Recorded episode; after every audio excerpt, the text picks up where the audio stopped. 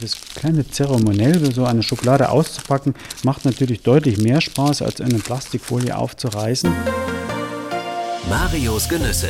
Die schönen Dinge des Lebens. Ein Podcast von MDR Sachsen. Zu Besuch im Schokoladenmuseum Marius Genüsse, der MDR Sachsen Podcast. Heute direkt im Herzen für alle Genießer an einem Ort, ja, wo man sich hinwünscht, wenn man Schokolade mag. Klingt märchenhaft, ist aber Wirklichkeit. Dieses Museum betreibt samt eines Ladens Ivo Schaffer. Erstmal hallo, Ivo. Hallo, Mario. Ja, schön, dass ich hier sein darf. Ähm, ja, ein Schokoladenmuseum mitten in Dresden. Hast du eine Schokoladenfabrik im Hintergrund? Eine Fabrik ist es nicht. Wir haben einen äh, Laden und wir sind gestartet als klassischer Schokoladenhändler und haben uns dann mit diesem Thema echte Schokolade, gute Schokoladen be beschäftigt und sind dann auf die Schokoladengeschichte Dresdens gestoßen, die leider so ein bisschen in Vergessenheit geraten ist. Und äh, wir wussten es selber gar nicht, aber es ist hochinteressant, interessiert ganz viele Leute und so ist die Idee zu diesem Museum dann auch entstanden. Ja, Schokoladengeschichte klingt gut, denn Dresden und Sachsen hat tatsächlich eine sehr lange Tradition. Heute ist leider, was die Großproduktion angeht, nicht mehr so viel davon übrig geblieben, aber es gibt nicht nur viel Geschichte, viel Historie, die bis ins 19. Jahrhundert mindestens mhm. zurückgeht. Da sind viele Marken, die einst unsere Großeltern alle noch kannten. Also ich sehe hier auch gerade Rüger Schokolade zum Beispiel und die Schokoladenformen, die eine Rolle spielen, jetzt nicht nur zur Weihnachtszeit mit den Weihnachtsmann-Hohlkörpern. Und es gibt den Ansatz, ja, dass Schokolade wieder ja, befeuert wird als Genussmittel. Und das ist auch dein Thema, ja. Dir geht's um die Schokolade als Genussmittel, also nicht für 99 Cent 100 Gramm aus dem Supermarkt, sondern da steckt ein bisschen mehr dahinter. Ganz genau. Das ist das, was wir eigentlich wollen, die Schokolade wieder dorthin zu bringen, wo sie auch mal war. Ein Genussmittel, ein echtes Geschmackserlebnis und nicht nur eine Süßigkeit. Ja, und so haben wir vor 15 Jahren angefangen mit einem kleinen Ladengeschäft, um echte Schokoladen wieder nach Dresden zu bringen. Ja, was heißt echt? Das ist da, wo auch wieder der Kakao rausschmeckt, ja, wo man auch einen richtig schönen schokoladigen Geschmack hat und nicht nur süß letztendlich. Wenn ich jetzt höre, man muss die Leute wieder ja auf den richtigen Geschmackspfad bringen, ja, wie, wie beginne ich damit? Ja, letztendlich, äh, indem man sich einfach mal was Gutes kauft, was echtes, ja, und das mal vergleicht mit dem, äh, ich sag mal, mit der industriellen Massenware, mit dem Konsumprodukt. Und dann ist es gar nicht so schwierig, wenn wir uns wieder auf unseren eigenen Geschmackssinn besinnen. Ja, mal äh, die anderen Sinne ausschalten, mal nur das Schmecken. Augen zumachen, sage ich immer. Und mal die eine Schokolade probieren. Darf man ein bisschen schmatzen, ein bisschen, äh, wenn sie schmilzt im Mund, hat man den, äh, die stärkste Geschmacksempfindung. Und dann die andere. Und da werden Sie merken, selbst innerhalb dieser Kategorie Supermarktschokoladen gibt es schon große Unterschiede. Und wenn Sie das dann aber mit einer echten Schokolade vergleichen, ja, mit, äh, wo die hochwertigen Zutaten drin sind, die auch hochwertig äh, produziert wurde, dann merken Sie schon selber, ohne dass Sie auf irgendwen hören müssen, äh, wo die Unterschiede sind. Ich bin ja hier begrüßt worden mit einer heißen Trinkschokolade, große Tasse. Also ich habe gleich natürlich aufgehorcht, innerlich, ja, was den Geschmack angeht. Also ich habe mal vermutet, eine halbe Tafel gute Schokolade ist da mindestens drin. Also mein Frühstück ist damit ersetzt oder zumindest sehr gut, ja, ähm, wie sagt man, also das ist ein sehr gutes Frühstück gewesen, diese mhm. Tasse Trinkschokolade. Was war das für eine, die, die mir da so gut geschmeckt hat? Das war die Hausmischung. Das ist eine 45-prozentige Vollmilchschokolade. Ja, 45 Prozent steht in dem Fall für den äh, Anteil des Kakaos innerhalb dieser Schokolade. Und ja, das ist aber das Prinzip. Ja, Sie müssen äh, lieber ein bisschen mehr reinmachen, dafür das, den vollen Geschmack und dann trinken Sie ein bisschen weniger. Ja. Es äh, nützt nichts, wenn Sie sagen, ich habe hier ein Päckchen, was vielleicht für fünf Tassen äh, ausgelegt ist. Na, ich spare jetzt mal ein bisschen und mache sechs oder sieben Tassen draus. Dann haben Sie sechs oder sieben Tassen durchschnittlichen Genuss, ja, statt fünf Tassen echten Genuss. Und darum geht's. Ja.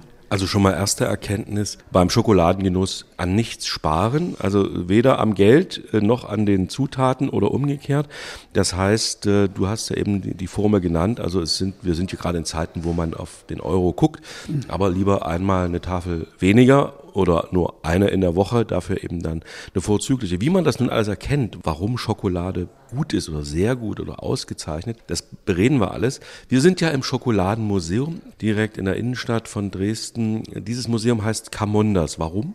Camondas ist ein Akronym, setzt sich zusammen aus CA für Kakao und dann ist der Wortstamm vom französischen Wort Le Monde, ja, die Welt drin. Und das ist das, was wir eigentlich sind, die Welt der guten Schokoladen. Deswegen Camondas. Ursprünglich mal das AS hinten sollte ein IS werden, Camondis. Klingt aber wahrscheinlich ein bisschen mehr nach einer Telekom-Firma. Und damit das phonetisch auch abgerundeter klingt, ist dann Camondas draus geworden, also die Welt der guten Schokoladen. Das Museum ist klein, aber nicht das kleinste Museum der Welt. Ähm, ich habe schon ein bisschen mich umgucken können. Wie ist dein Museum aufgebaut? Mm, ja, unser Museum hier bei Camondas ist zweigeteilt aufgebaut. Ja, der erste Teil beschäftigt sich mit der Schokoladengeschichte Dresden als ehemalige Schokoladenhauptstadt Deutschlands. Das können wir hier mit Fug und Recht behaupten. Und der zweite Teil ist unser Kernanliegen. Ja, was macht denn gute Schokolade aus? Was ist echte Schokolade? Und worin unterscheidet die sich vom industriellen Massenprodukt? Ja, das ist das, was die Kunden hier bei uns in unserem Schokoladenmuseum sehen. Was mir sofort ins Auge fällt, sind unzählige Formen äh, für Schokoladenfiguren, also Zwerge und Bergmänner und Kinder und äh, Engel und äh, ja Weihnachtsmänner wahrscheinlich auch irgendwo. Was hat es denn mit diesen Formen auf sich? Ja, wir befinden uns hier im Eingangsbereich unseres Museums, im sogenannten Anton Reiche Raum. Ja, Anton Reiche war äh, einer der, wenn nicht vielleicht sogar der erste Weltmarktführer aus Dresden. Und er ist mit der Erfindung der Schokoladenform äh, aus Weißblech berühmt und auch sehr reich geworden. Hat damals angefangen. Nomen est Omen, ja. ja Anton Reiche. Anton Reiche, genau. Das stimmt, habe ich so noch gar nicht selber so betrachtet. Aber ist so. Der Anton Reiche ist sehr reich geworden. In Dresden-Blauen hat er übrigens auch das Rathaus gestiftet. Nur um mal einen Vergleich darzustellen. Wahrscheinlich ein Elon Musk der damaligen Zeit. Mhm. Und er ist, wie gesagt, reich geworden mit diesen Schokoladenformen. Bis dahin wurden sie aus Kupfer gemacht. Ja, Kupfer sehr teuer, schwierig auch zu bearbeiten und vor allen Dingen hygienisch kritisch, weil wenn äh, Kupfer nass wird, gibt es Grünspan und dann ist das nicht immer sehr gesund. Und wie gesagt, er fing an mit Weißblech und hat dann sehr feine Formen gemacht. Ja, wir sehen das hier, Mario. Die sind nicht so grob, wie sie heute sind, optimiert auf Massenproduktion, sondern das sind schon fast kleine Kunstwerke. Hier hinten ist zum Beispiel Weihnachtsecke. Das sind alles Weihnachtsmänner. Ja, heute gibt es vielleicht zwei, drei Formen, die sich dann unterscheiden durch die Farbe des Einwickelpapiers. Allein in dieser Vitrine, in diesem Schrank sind vielleicht 150 Formen. Ja. Und das sind, ähm, ja, wie du schon eben sagst, kleine Skulpturen fast, ja. wo man möglicherweise gar kein Einwickelpapier gebraucht hätte, gab es wahrscheinlich trotzdem. Gab es wahrscheinlich trotzdem, aber nicht in der Form, sondern es war eher ein Pergamentpapier äh, oder eine Art Butterbrotpapier, in dem das dann eingewickelt wurde. Also kann man sagen, ein Sachse, ein Dresdner hat die Hohlform erfunden, also zumindest die, die für größere Stückzahlen gesorgt hat. Also du hast eben gesagt, Kupfer, ich habe mal so ein bisschen gespickt, die ersten Hohlkörperfiguren, Schokoladenfiguren sind wohl so um 1840, also Mitte des 19. Jahrhunderts aufgekommen.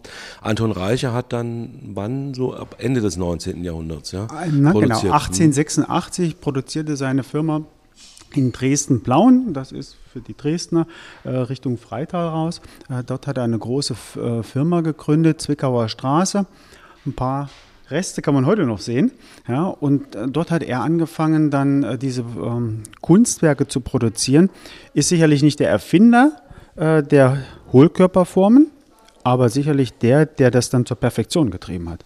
Hat man irgendwie eine Vorstellung, wie hast du dir irgendwie mal vorgestellt, wie diese Schokolade wohl geschmeckt haben muss? Was wird das für Schokolade gewesen sein?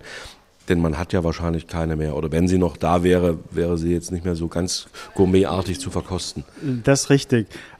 Wir haben uns das nicht nur vorgestellt.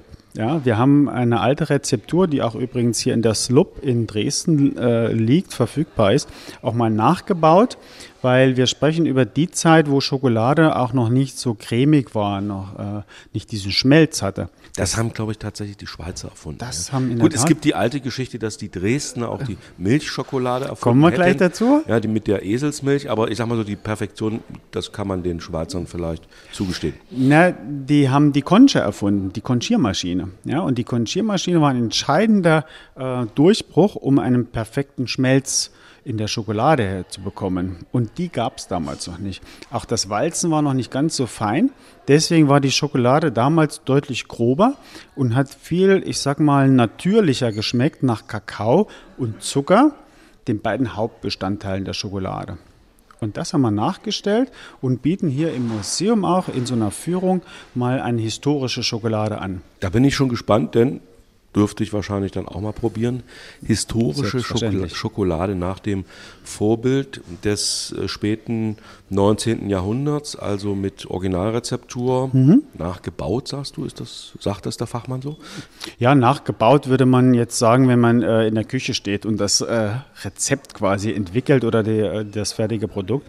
Äh, aber es handelt sich in der Tat um eine Schokolade, die Jordan und Timeus, die älteste Schokoladenfabrik Deutschlands, hier in Dresden gegründet. Ja. Und die waren die ersten, die diese äh, Schokolade, die Milchschokolade erfunden haben. Und wir sind noch nicht ganz fertig. Es fehlen uns noch die 8% ähm, Eselzmilch, die dort drin sind. Ja. Aber wir haben jetzt schon mal eine historische Schokolade ohne diese Eselzmilch. Und vielleicht gelingt es dann im nächsten Jahr, das, äh, ich sag mal, das perfekte Rezept, das gesamte Rezept hier nachzustellen. Bevor ich dann mal meine Geschmacksknospen arbeiten lasse, aus deiner Beschreibung, diese historische Schokolade, die ihr also nachempfunden oder nachgebaut habt, würde die heute noch eine Chance haben, also gegen diese Schmelzschokolade oder auch gegen viele andere äh, Schokoladensorten unserer Zeit, ja auch hochwertige, würde diese historische noch eine Chance haben? Ich denke ja also nicht noch, sondern wieder, muss man sagen. Wir haben äh, hier im Museum ja mittlerweile auch schon viele Besucher gehabt und da sind sehr viele auch begeistert ja, von genau diesem, äh, von dieser Rezeptur, weil sie sehr ursprünglich schmeckt, ja, weil sie natürlich äh, schmeckt und ist und damit auch einem Zeitgeist, einem Trend folgt. Und man darf nicht vergessen, es gibt durchaus auch heute noch Schokoladen, zum Beispiel Modica, Sizilien, die noch immer sehr erfolgreich nach diesem alten Verfahren arbeiten, wo es gar keine Conche im Einsatz ist, obwohl sie es könnten. Ja, natürlich äh, ist Schokolade sehr viel älter als unsere europäische. Du hast hier auch ausgestellt die Kakaobohne, also sozusagen der Grundstoff aus äh, dem Schokolade, gute Schokolade gemacht wird bis heute. Das geht bis weit in die Geschichte der Azteken zurück. Die Bohne ist natürlich äh, das Grundprodukt jeder guten Schokolade. Genauso ist es.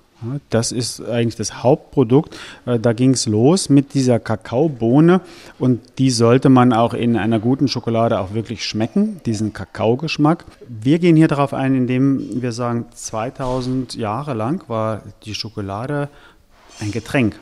Ja, aber erst seit 200 Jahren essen wir sie. Und da kommt dann die Bedeutung Dresdens. Ja, in Übergang vom Getränk zur Tafelschokolade, zum Riegel.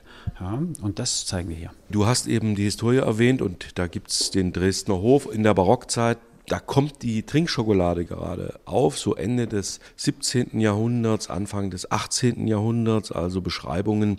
August der Starke soll seine erste Schokolade äh, wohl auf einer Messe getrunken haben da war man noch nicht so weit, dass man sie gegessen hat. Auch wenn die, auch wenn die Trinkschokolade, glaube ich, wie so eine Suppe war, also relativ reichhaltig. Aber äh, du hast eben gesagt, Dresden hat, was die, äh, also die essbare Schokolade, also die, die man kauen, kauen muss, mhm. eine Rolle gespielt. Eine Ganz genau.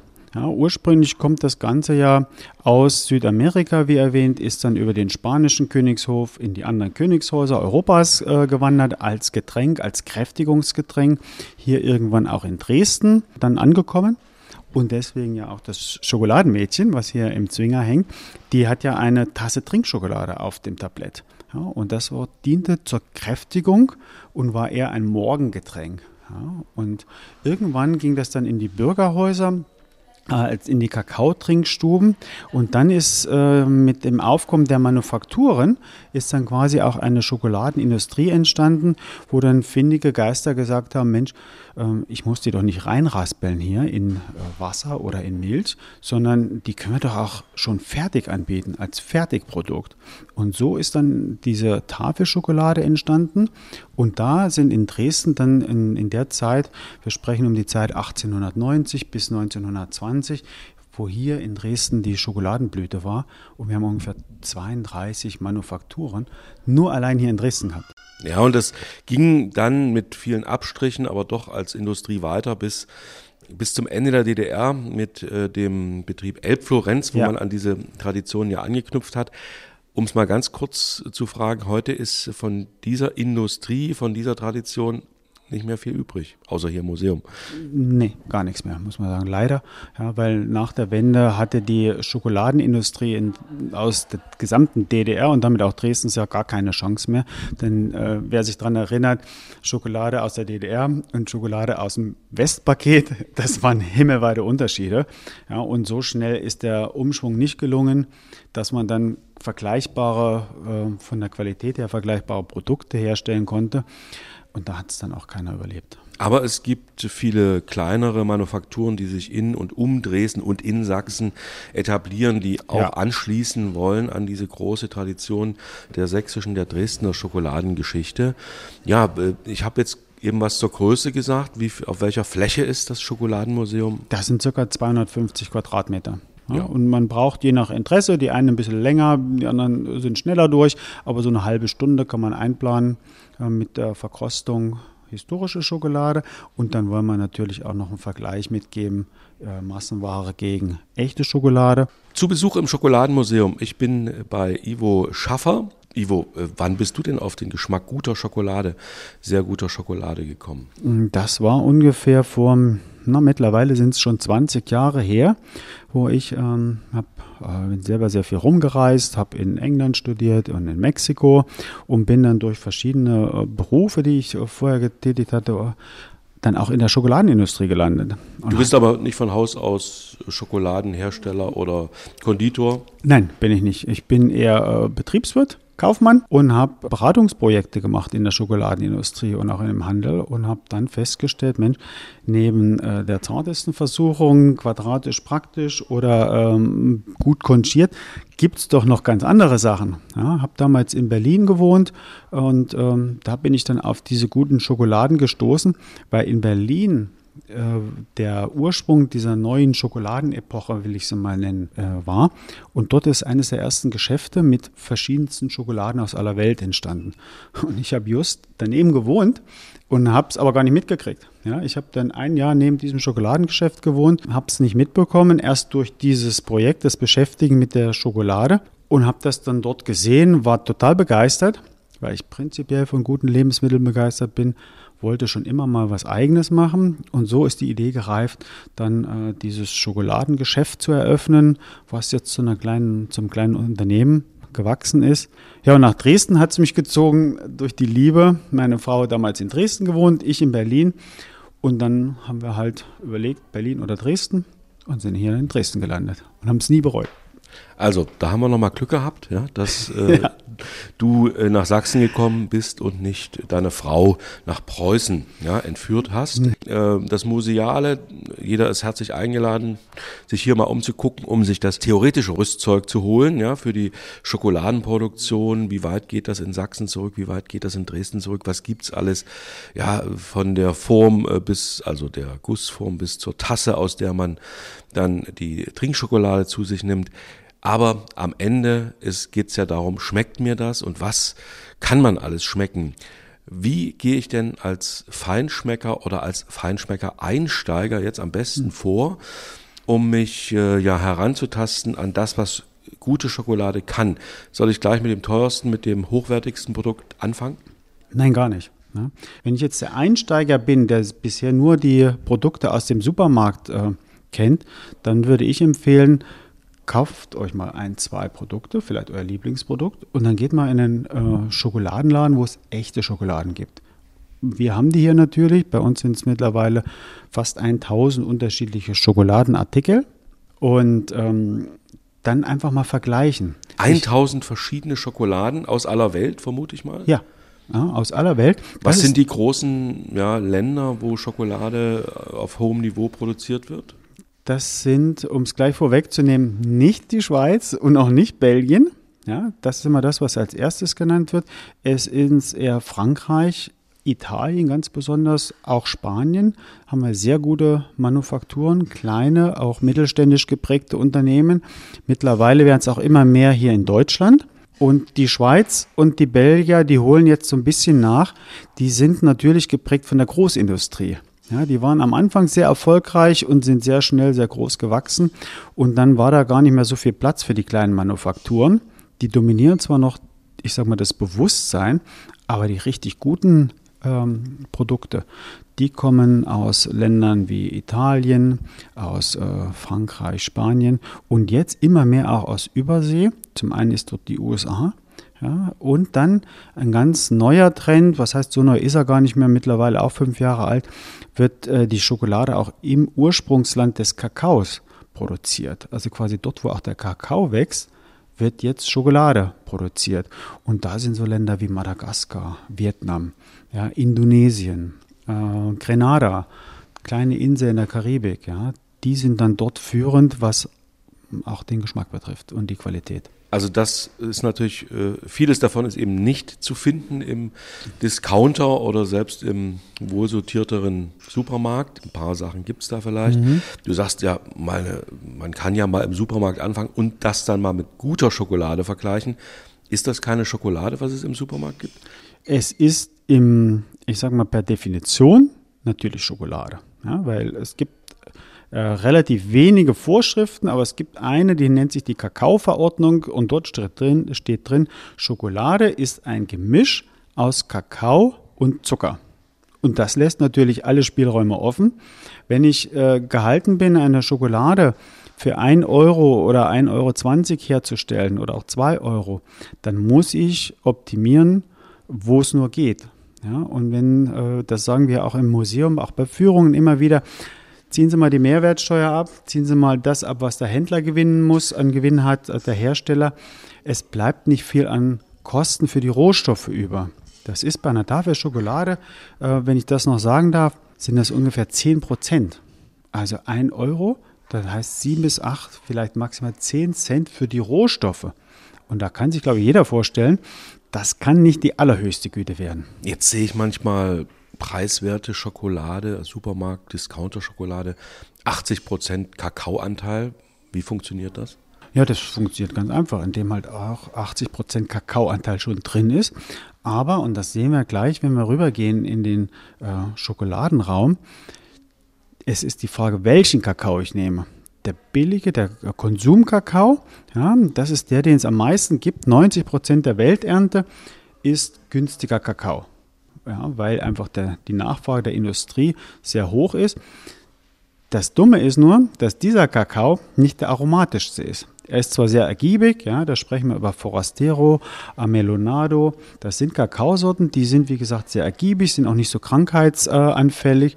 Man hat also krankheitsanfällig, was die Pflanze betrifft. Ja. Ganz genau. Ja, also der Ertrag ist ja das Entscheidende, worauf es ankommt. Und das ist das, was dann auch Börsenkakao oder börsengehandelter Kakaos. Da geht es schlicht um die Menge. Es gibt einen Preisindikator, aber es gibt nirgendwo einen Qualitätsindikator. Und das ist eigentlich das Problem. Wie viele Sorten Kakao gibt es eigentlich, ähm, weil du das eben so schön ansprichst. Also Kakao ist eben noch nicht gleich Kakao, nur weil da 80 Prozent in der Tafel drin sind, heißt das noch nicht, dass das dann gleichzeitig auch die wohlschmeckendste sein muss. Wie viele Sorten, von, von wie viel muss man da ausgehen? Ich glaube, das kann gar keiner so genau sagen. Da sind wir auch erst am Anfang der, der Forschung, ja, die hauptsächlich auch in Peru und Ecuador stattfindet. Äh, es sind mindestens 25 Sorten mit diversen Untersorten. Ja, ist vielleicht nicht ganz so umfangreich wie bei Äpfel oder anderen Obstsorten, die wir aus Deutschland kennen, aber es ist auch eine ganz große Zahl. Aber es gibt letztendlich vier große Cluster. Und da gibt es einmal diesen den Cluster Konsumkakao und dann gibt es äh, innerhalb des Edelkakaos drei verschiedene Sorten und äh, von denen gehen dann, wie gesagt, viele Untersorten ab. Aber die verrätst du mir jetzt. Ja. Die verrätst du mir jetzt gleich, denn wir gehen ja. ein paar Schritte dahin, äh, wo du eben schon mich äh, hinlocken wolltest. Und das sind ja nur ein paar Schritte vorbei am Tell Kakao Automaten, 19. Jahrhundert. Hier noch eine schöne Karte historisch von Dresden. Vielleicht auch ganz interessant. Das ist ein Stadtplan von 1910 und man sieht mal, wo denn dort überall diese Schokoladenindustrien, diese Fabriken angesiedelt waren. Ja, einmal Dresden-Blauen hier im Süden Richtung Freital raus, rund um den Bahnhof Neustadt war ein Cluster und in der Johannstadt. Ja, also, also, da sehe ich über 30, um die 30 Standorte, genau. wo Schokolade produziert worden ist. So, und jetzt sind wir hier in dem Raum, wo sich alles um den Weg zur guten Schokolade dreht, nämlich den Prozess von der Bohne bis zur Schokolade. Also hier liegen jetzt keine Schokoladentafeln, auch keine Schokoladenformen. Es sieht ein bisschen aus wie im Unterricht, ja, mit Tafeln, aber hier kriegt man sozusagen auch ein bisschen Rüstzeug für die Orientierung auf der Suche nach sehr guter oder eben nach qualitativ hochwertiger Schokolade. Das heißt, hier stellen wir mal dar den Weg von der Bohne bis zur fertigen Schokolade. Denn die meisten Leute mögen gern Schokolade, aber die wenigsten wissen, wie kommt es denn eigentlich? Wie wird sie denn hergestellt? Was sind die Grundzutaten? Und das ist das, was wir hier aufzeigen. Ja, also dann legen wir mal los. Irgendwo ist eine Kakaobohne reif geworden. Was genau. passiert dann? Die ist nicht irgendwo reif, reif, geworden, Mario, sondern Kakao wächst, und das ist schon der erste interessante Fakt, äh, nur im sogenannten Kakaogürtel rund um den Äquator 20 Grad nördlich und 20 Grad südlicher Breite. Nur in diesem Gebiet sind die klimatischen Bedingungen so, dass überhaupt Kakao gut wachsen kann. Ja, der größte Teil der Kakao-Welternte, der mit Abstand größte Teil, kommt aus Afrika, Elfenbeinküste und Kamerun. Da kommen ungefähr zwei Drittel der Welternte her. Leider ist das alles Massenkakao, bis auf wenige Ausnahmen. Ja. Der ist dann in den Schokoladen, die wir so aus dem Supermarkt kennen, wo ich ein, zwei Euro schon eine ganze 100 Gramm Portion bekomme. Richtig, genau. Ja. Ja, und was sind jetzt gute Sorten und ja, wie, kommen die zu welchem Hersteller? Das sind dann meistens äh, Sorten, die eher aus Südamerika, aus Madagaskar oder auch aus Asien, Süd, äh, Papua-Neuguinea, Indonesien, Vietnam auch kommen. Und äh, da sind die Wege etwas unterschiedlich.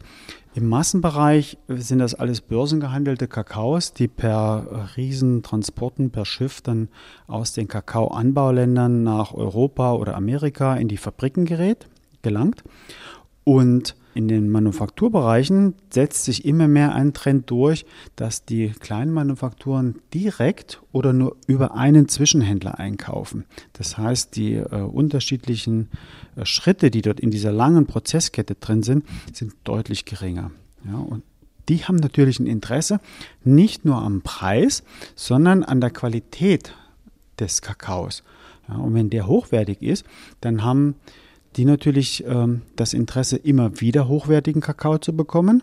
Und der Bauer auf der anderen Seite, der hat Interesse, diesen ähm, Käufer zu halten, die Manufaktur, weil die bezahlt einen deutlich höheren Preis, als das für billigen Konsumkakao der Fall ist. Ich will mal zwei Merksätze, die ich hier gerade entdecke, vortragen. Ähm, hier äh, an deiner ja sehr informativen Wand. Also, du hast eben beschrieben, den Anfang macht die Bohne und diese Sorte hat den allergrößten Einfluss auf die spätere Aromatik. Also, dass mit der Bohne noch was passieren muss, steht hier auch. Also fermentieren, Trocknung, dann das Rösten, Mahlen und Mischen und letztlich Feinwalzen und bis zur Schokoladenproduktion. Aber, also einmal am Anfang ja. wird die Qualität gemacht. Am Anfang entscheidet sich, äh, wie aromatisch ist die Schokolade. Und hier oben steht da noch fast ein bisschen schwer zu entdecken, warum kostet eine gute Tafel Schokolade 5 Euro? Genau. Ja, das ist das, was wir, die Frage, die wir eigentlich hier beantworten, äh, die dem Betrachter oder dem Besucher dann relativ schnell klar wird, weil ähm, eine gute Schokolade herzustellen ist mindestens mal so aufwendig wie eine gute Flasche Wein. Das heißt, äh, diese Kakaobauern, die können gar nicht maschinell ernten. Ja, wir sehen es hier auf dem Bild, Mario. Du hast hier einen Kakaobaum und da sind zum Beispiel zur gleichen Zeit Blüte und Frucht. Das heißt, wenn ich jetzt maschinell eine Frucht ernten würde, würde ich alle Blüten zerstören. Ja, es ist sehr viel Handarbeit, es ist sehr schwere Handarbeit. Ja, und äh, wenn man dann diese anderen Schritte, die du gerade genannt hast, ja, das äh, Fermentieren, das dauert wenn man es gut macht, neun Tage. Ja, dann muss das ganze Geröste äh, getrocknet werden, ja, bis es nur noch 8%, 9% Restfeuchte hat, um dann so verpackt zu werden, dass es auf dem Weg von den Ländern des Kakaoanbaus in die Schokoladenproduktion nicht schimmelt. Ja, so. Und dann bin ich mal erst bei dem Punkt, wo überhaupt an die Produktion zu denken ist. Und da ist aber schon unheimlich viel Aufwand passiert. Nun nochmal zum Preis zurück, 5 Euro. Wir leben ja gerade in Zeiten galoppierender Inflation. Muss man vielleicht schon wieder ein, zwei Euro draufrechnen, ja, ja. auf die 5 Euro. Ja, das sind dann eher so 6, 7 Euro. Und die Tafel ist dann auch nicht unbedingt 100 Prozent. Das sind äh, 100 Gramm, das sind dann eher so 50, 70 Gramm. Ja, ich will noch mal auf den Geschmack zurückkommen. Du hast vorhin mal vorgeschlagen für den ja, Einsteiger, für den Schokoladen-Gourmet-Einsteiger, erstmal bei den üblichen Schokoladen, die nicht so teuer sind, die also auch mit dem Industriekakao auskommen, also mit dem Massenkakao auskommen, sich zu kaufen, um dann zu vergleichen. Ja? Genau. Und dann ist noch nicht gesagt, ob man gleich begeistert ist, denn zur Geschmack, zur Geschmacksfindung gehört ja auch eine gewisse Erfahrung. Das ist richtig. Also man sollte, wenn man eine, ich sage mal, eine gute durchschnittliche oder eine gute hochwertige Schokolade sich kauft, dann auf jeden Fall einen Unterschied schmecken. Ja, ansonsten ist sie nicht gut. Das ist ja auch die Schwierigkeit. Sie können nicht vom Preis äh, ausgehen und sagen, Mensch, die kostet jetzt 5 Euro, dann ist die gleich gut. Ich wollte gerade sagen, das ist ja, kann nicht das Indiz sein, ja, teuer gleich kostbar oder gleich köstlich. Letztlich entscheidet ja, ja, der Gaumen, die Zunge, das, was wir eben wahrnehmen und vielleicht auch natürlich durch eine Erfahrung wahrnehmen. Ja, deshalb mal gefragt. Äh, jetzt habe ich so eine Milchschokolade für 1,50 was schmeckst du da? Was ich dort schmecke, ist ähm, hauptsächlich Süße und einen rahmigen Geschmack, ein bisschen an Kondensmilch erinnern. Wenn Sie sich das am, oder wenn ihr euch das am, als Diagramm vorstellt, dann geht der, äh, das äh, Geschmacksempfinden, die Geschmacksqualität erst sehr schnell sehr hoch und dann fällt sie aber sofort ab und es bleibt eine kratzige Süße und ein milchiger Nachgeschmack. Ja, aber vom eigentlichen Kakao schmeckt man fast gar nichts. Und ja, und jetzt der Sprung zur besseren, zur guten, vielleicht zur sehr guten Schokolade. Was schmeckst du bei einer sehr guten Schokolade? Ja, also ja, kleine Manufaktur, beste Kakaosorte, beste Bohnensorte. Na, was hoffentlich nicht nur ich schmecke, sondern alle anderen wohlgesonnenen und schokoladeninteressierten Leute, ist, äh, dass sehr am Anfang sehr schokoladig schmeckt ja, und dann ein lang anhaltender, angenehmer Nachgeschmack ist. Und der bleibt schokoladig. Es kommt nicht auf einmal die Süße oder dieses rahmige, kondensige, was das äh, Schokoladige eigentlich dominiert. Ja, weil wenn man mal so ein Industrieprodukt verkostet, mal die Augen zumacht und sich mal wirklich nur auf seinen Geschmackssinn konzentriert. Nicht gleich runterschluckt, sondern diesen Schokoladenbrei, sage ich mal, im Mund aufschmilzt, ein bisschen hin und her, da merkt man auf einmal, boah, das ist doch eigentlich nur süß. Ja? Es ist letztendlich eine Süßigkeit, aber es ist kein Genussprodukt. Was mich immer sehr überrascht, wenn man mal so eine Kakaobohne isst, gibt es ja mittlerweile auch, dass man sich die ganze Bohne, also die schon getrocknete, geröstete Bohne äh, mhm. zur Hand nimmt und äh, ja, kostet gibt es mittlerweile auch als kann man auch als Tütchen kaufen ja, und Zusatz naschen. Und, ja. und das finde ich eigentlich so den Ursprung ja, dessen, was Schokolade vielleicht ausmacht. Korrigiere mich, aber da habe ich vielleicht das, was du mit Schokolade überhaupt meinst, ja, diesen Schokoladengeschmack in der Kakaobohne. Das ist ein unheimlich hilfreicher Schritt, wenn man mal eine geröstete Kakaobohne, auch eine gute, ja, mal, Was äh, wäre zum Beispiel eine gute Sorte, dass ich gleich informiert bin? Also wenn ich irgendwo die Wahl habe, nach welcher Sorte frage ich? Criollo oder Trinitario? Ja, Criollo oder? Trinitario. Ja. ja, also bitte zum Mitschreiben nochmal. Wer jetzt den Podcast hört und Stift oder Laptop dabei hat, sag bitte nochmal. Criollo, ja, geschrieben, C-R-I, C-O-L-L-O oder Trinitario. Das sind die beiden Gruppen von Kakaosorten, die sehr hochwertig äh, sind, sogenannte Edelkakaos, weil sie sehr aromatisch sind. Sie haben viele unterschiedliche Aromen ja, und es äh, sind nicht durch Bitterkeit und Säure dominiert. Ja, also, um die Frage zu beantworten, eine gute Bohne, mal naschen, mal zerkauen, auch Kakaonips, äh, ist gar nicht so wichtig, ob die jetzt pur sind oder für den Einsteiger auch schon mal ein bisschen karamellisiert. Ja, aber dort kann man herausfinden, wie denn Kakao eigentlich wirklich schmeckt. Also die Kakaobohne und nicht das Pulver. Nicht, bitte nicht verwechseln. Ne? So, und diesen Geschmack mal versuchen, ein bisschen zu, einzuprägen. Jetzt gibt es beim Kaffee, weiß ich, unzählige Aromen, also hunderte, wenn nicht noch viel mehr, die man da herausschmecken könnte oder manche können es vielleicht mhm. sogar. Wie sieht es beim Kakao aus? Was, was sind da alles für Aromen, die man schmecken könnte oder die du vielleicht schmeckst? Das Spektrum ist auch äh, sehr vielfältig, aber es ist gar nicht so wichtig, finde ich jetzt, äh, wie ein Weinsommelier die einzelnen Spuren und Noten rauszufinden. Aber was man sicherlich auf jeden Fall merkt, wenn man mal bei uns auch in so einem Seminar oder in einem Regal sich zwei, drei Schokoladen kauft, die einen, also erstmal schmecken sie alle schokoladig und dann schmeckt die eine ein bisschen mehr blumig oder hier ist eine fruchtige Note, vielleicht auch manchmal was Nussiges ohne dass Blume, Frucht oder Nuss drin sind, ja, sondern rein von der Kakaobohne, die äh, unterschiedliche Aromatik mitgebracht wird. Und das ist dann natürlich spannend. Ja, also wenn wir über dieses Einsteigerniveau hinaus sind, dann lohnt es mal, ich sage mal, drei Milchschokoladen, gleicher Prozentanteil Kakao, sagen wir 40 Prozent, ja, mal zu verkosten. Würde denn der auf Industrieschokolade, ich nenne sie jetzt mal so, oder mhm. Supermarkt- oder Discounter-Schokolade, geeichte Gaumen, das sofort als sehr viel besser äh, klassifizieren oder ist man durch äh, viel Zucker und viel Schmelz, also viel Sahne im Kakao, in der Schokolade schon ein bisschen auf Abwege geraten? Also Stichwort Geschmackserziehung. Ähm, was man sicherlich braucht, ist ein bisschen Training. Ja, man sollte sicherlich gleich, wenn ich diese Einstiegsschokolade nehme oder eine gute hochwertige Schokolade sollte ich erstmal einen generellen Unterschied feststellen. Ja, das ist deutlich schokoladiger, weniger süß, weniger rahmig. Ja, so und dann, wenn ich mich da dran gearbeitet habe, kann ich dann innerhalb der Welt der guten Schokoladen dann mich weiterentwickeln. Und dann habe ich so drei, vier Vergleiche die mal.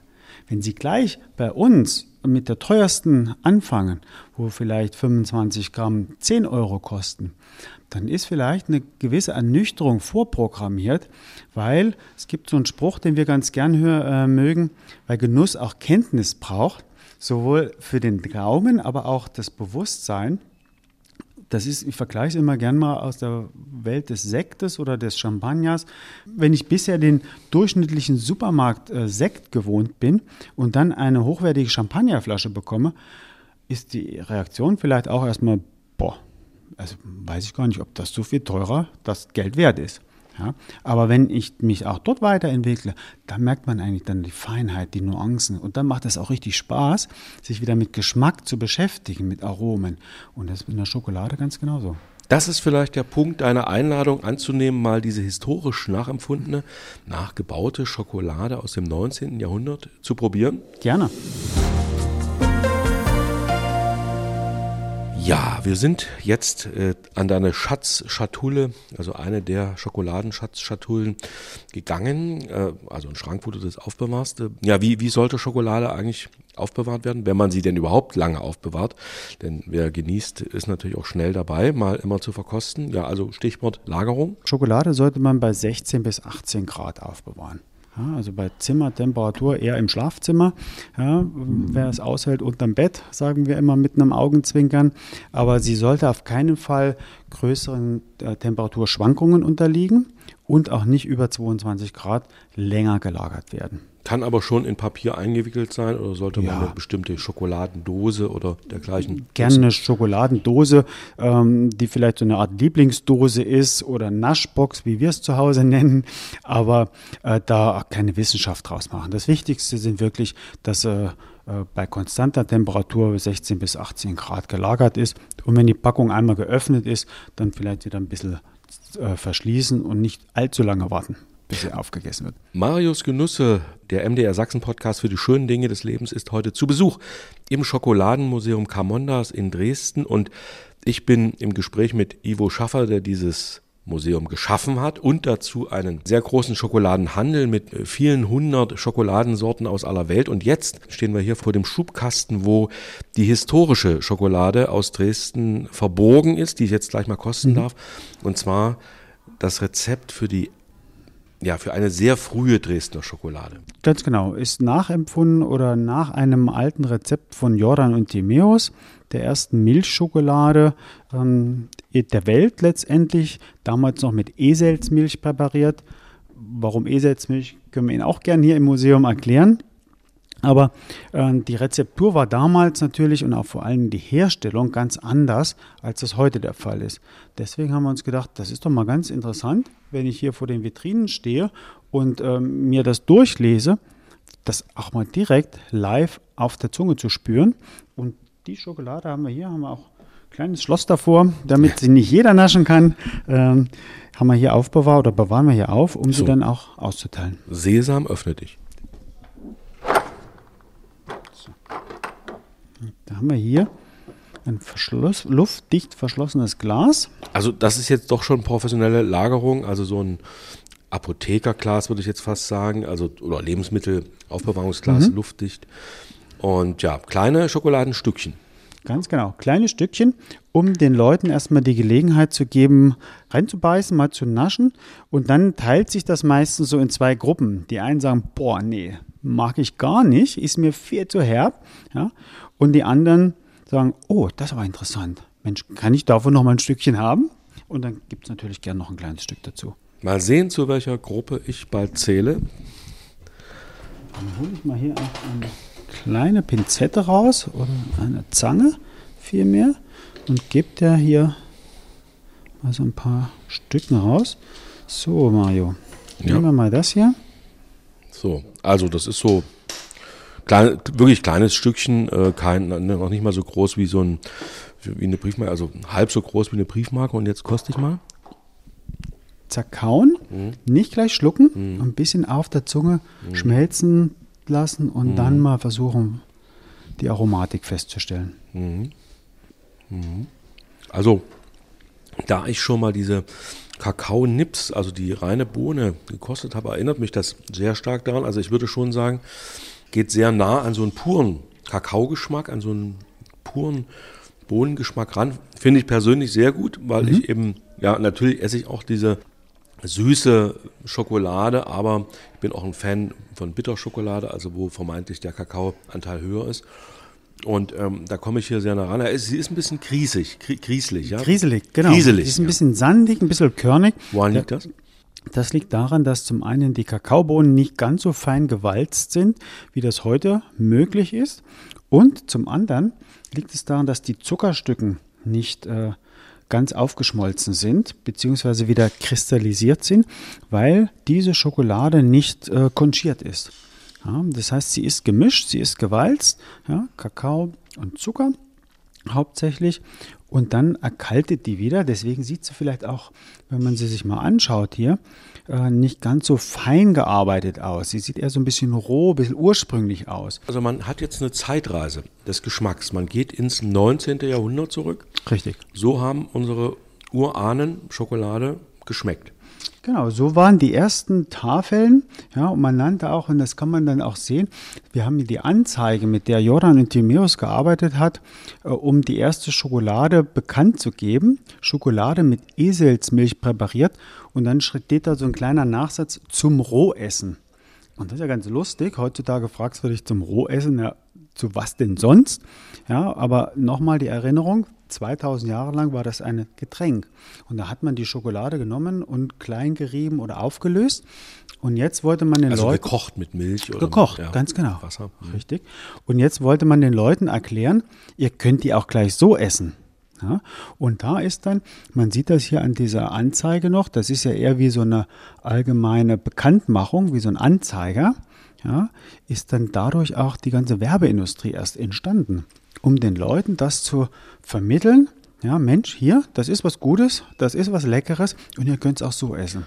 Also tolle Erfahrung für mich, äh, so eine historische Schokolade nach dem alten Rezept äh, zu kosten. Also sie unterscheidet sich auf alle Fälle von einer Milchschokolade, klar, weil hier äh, wenig Mil Milch drin ist. Auch, äh, Hier noch gar nicht. Hier noch Daran gar nicht, arbeiten wir noch, weil wir wollen nicht einfach Milchpulver reinnehmen, wie das heute der Fall wäre, sondern also ist, das ist noch gar keine Milchschokolade, da ist noch nicht mal Eselsmilch drin. da ist noch nicht mal Eselsmilch drin, weil es so schwer ist, diese Eselsmilch zu bekommen. Ja, klar, gibt keine Eselmilch. Es gibt deutlich weniger Esel. Das ist nämlich der Grund, auch warum sie damals Eselsmilch genommen haben. Weil rund um, Esel, äh, um Dresden sehr viele Eselsfarmen war. Das war ein Transport- und Lastentier. Ja, und dadurch gar auch die Eselsmilch verfügbarer. Damals übrigens auch noch nicht als Pulver, sondern als in flüssiger Form, die dann erst eingeköchert werden musste. Weil ansonsten wäre sie zu flüssig gewesen. Ja. Also toll, das mal anhand so einer Schokolade zu erkunden. Es gibt Liebhaber von solcher Schokolade. Durchaus. Ja, also ich würde die äh, in kleinen Do- Dosen zu mir nehmen. Äh, aber es fehlt dann tatsächlich das, was in den Jahren danach an Verfeinerung dazu kam, die Milch, also nach meinem Geschmack. Mhm. Und ja, der Schmelz, der natürlich eine Schokolade, wenn man auf sowas Wert legt, ähm, vielleicht auch noch die eine Schokolade vertragen könnte. Ganz genau. Ich denke, das, äh, was die Leute als erstes äh, feststellen, ist das unterschiedliche Mundgefühl. Ja, das ist deutlich rauer, sandiger, ein bisschen grisseliger, wie du sagst. Äh, und das ist heute feiner alles. Ja, aber die Kakaonote als solches ist noch sehr ähnlich. Ja.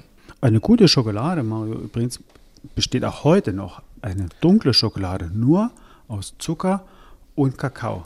Der braucht nicht viel mehr. Also, also die, keine Milch. Ja? Nein. Also wir haben ja drei Gruppen von Schokolade. Wir haben die weißen, wir haben die Vollmilchschokoladen und wir haben die dunklen Schokoladen.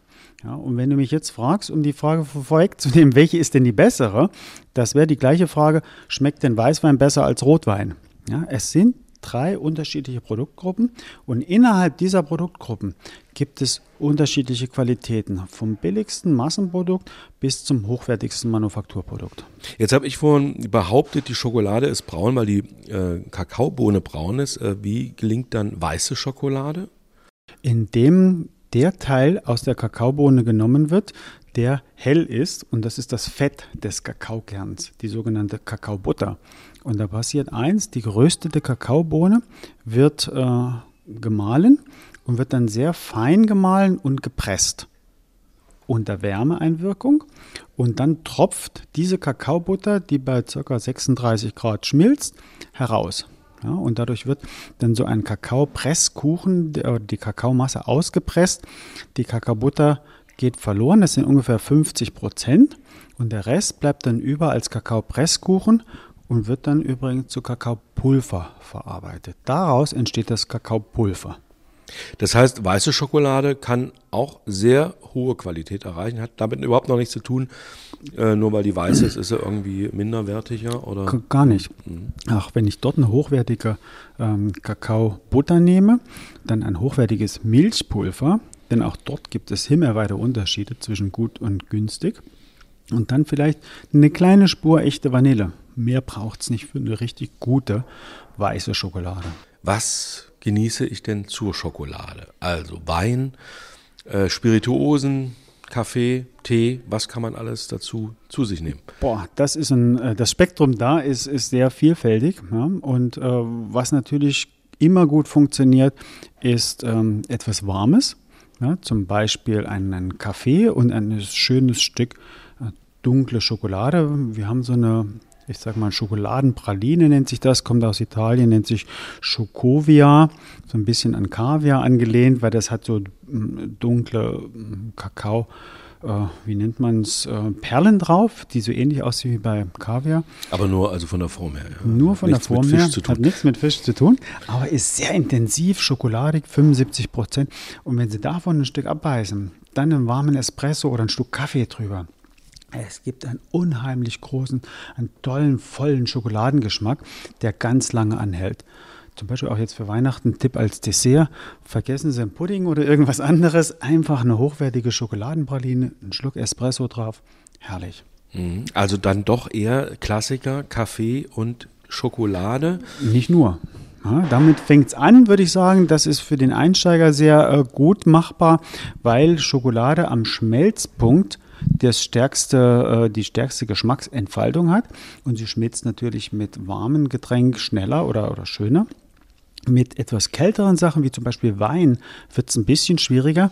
Da muss man dann genau darauf achten, was wie zusammenpasst.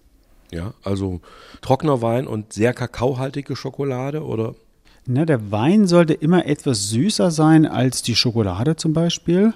Ja, und dann kann ich zum Beispiel einen edelsüßen Wein mit einer weißen Schokolade nehmen. Wie oft am Tag sollte man Schokolade essen? Es gibt eine gute Anekdote. Ja, es, man kann es natürlich essen, so viel man will, aber was äh, historisch belegt ist, zum Beispiel, warum hat eine klassische Tafel Schokolade 30 Stückchen? Für jeden Tag des Monats ein Stück Schokolade. Und das wäre gar nicht so schlecht.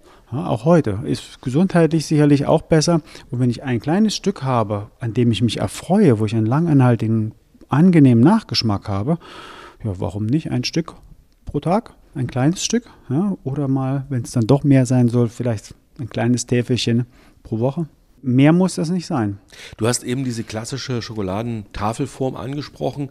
30 Stück, 100 Gramm. Das klassische rechteckige Stück, so wie wir das noch äh, vielleicht gewohnt sind aus der Vergangenheit, das gibt es fast gar nicht mehr. Das stirbt aus, weil die ähm, Grammatur sehr unterschiedlich ist. Wir haben Schokoladentafeln von 25 Gramm, sehr fein, hauchzart.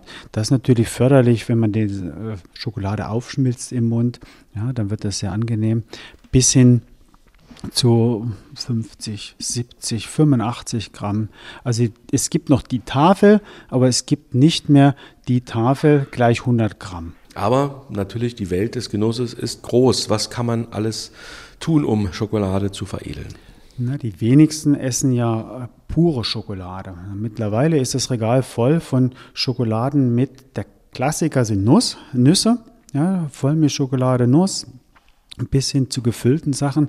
Und was wir hier in dem letzten Raum unseres Museums zeigen, ist auch da bitte Obacht, ja, weil auch dort gibt es riesige Qualitätsunterschiede. Ja, man, wir haben es hier dargestellt mal, was sind die gängigsten Zutaten, um Schokolade zu veredeln? Äh, kandierte Orangen haben wir da, wir haben Chili, Pfeffer, Salz mittlerweile auch sehr beliebt in der Vollmilchschokolade. Und wenn wir mal hier rübergehen zur Haselnuss, das ist mit Abstand die beliebteste, zumindest in Deutschland beliebteste Veredelungsform, Vollmilchnuss ist die beliebteste Schokolade. Haben wir hier mal dargestellt.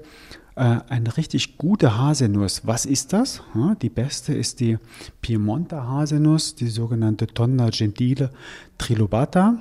Und der kostet sie 50 Euro pro Kilogramm geröstet. Und warum ist sie die beste? Nicht, weil das irgendeiner festgelegt hat, sondern sie ist sehr groß, sehr rund und hat den höchsten Anteil aromatischer Öle ja, und auch dort kaum Bitterstoffe. Eine geröstete Piemont-Haselnuss mal zu essen, das ist schon fast Nougat auf der Zunge. Ja, so hat natürlich seinen Preis. Deswegen arbeitet die Industrie dann häufig mit den billigeren äh, Produkten und die kommen hauptsächlich aus der Türkei oder aus Asien. Ja, und da kostet das Kilo Haselnuss dann halt nur 10 Euro ist aber deutlich strenger im Geschmack. Und das ist das, wenn man dann häufig mal so eine Schokolade isst, dann passiert das gar nicht so äh, unhäufig, dass man mal drauf beißt und hat so eine Nuss, man sagt, uh, die war jetzt aber nicht so gut. Ja?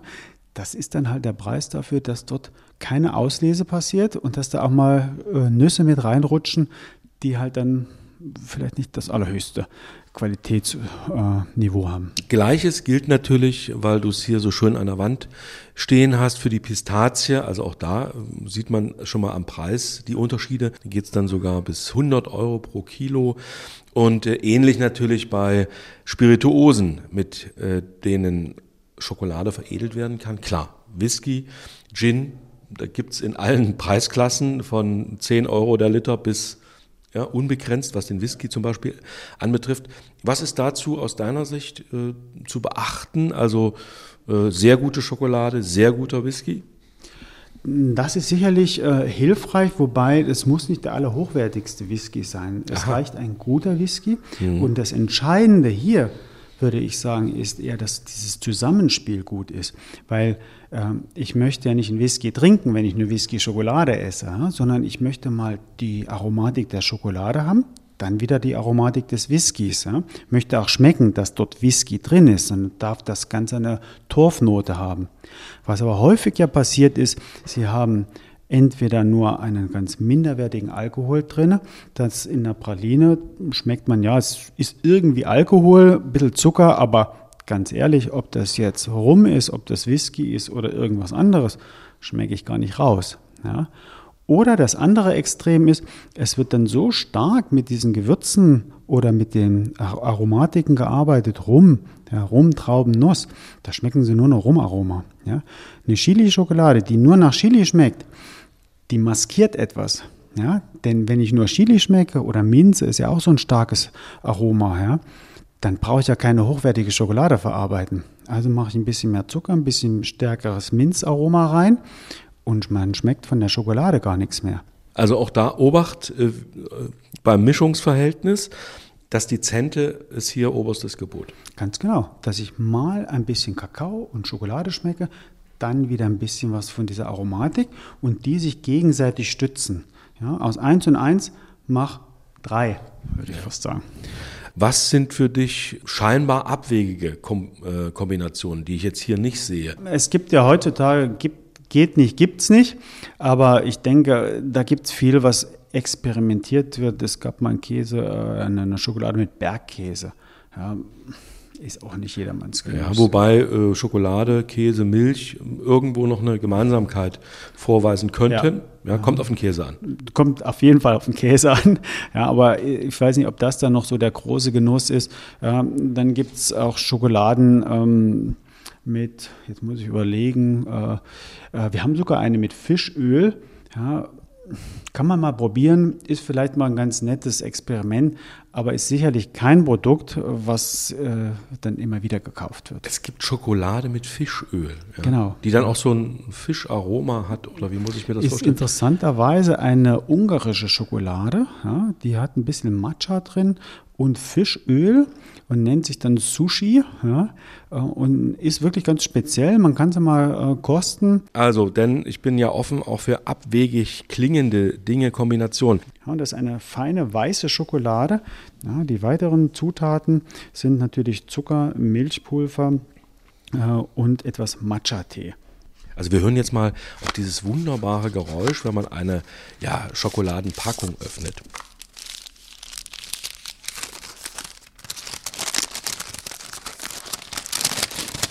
Ja, sieht schon mal toll aus und ganz anders als das, was ich unter Schokolade kenne. Also erstmal noch, hier wird mit Papier gearbeitet, ja, nicht diese Folie, wo es eingespeist ist. Ganz genau, weil äh, das Auge ist mit und das ist sicherlich nicht nur für die Schokolade trifft das zu, sondern auch schon, ich sag mal, für das kleine Zeremoniell, so eine Schokolade auszupacken, macht natürlich deutlich mehr Spaß, als eine Plastikfolie aufzureißen. Hier haben wir einen klassischen Karton, eine klassische Kartonverpackung, dann eine Schokolade in Pergament eingewickelt mit einem kleinen Aufkleber. Und wenn man das dann so aufmacht, wie wir es hier jetzt gemacht haben, macht das schon Vorfreude auf den Genuss. Ja, und die sieht nun äh, weder weiß noch braun aus. Also die Sushi-Schokolade aus Ungarn mit einer Fischölrezeptur. Sie sieht erstmal aus wie eine kleine Kachel. Ja, also mit so, also es sind nicht diese Stücken, diese Rechteckstücken, sondern es ist, äh, von hinten sieht man Pistazien, glaube ich. Nein, gepuffter Reis. Das sieht aus wie Pistazien. Ja, hier Sie sehen, oder hier siehst du, das ist der gepuffte Reis. Dann sind äh, Gewürze, ein bisschen Pfeffer drin und das Fischöl.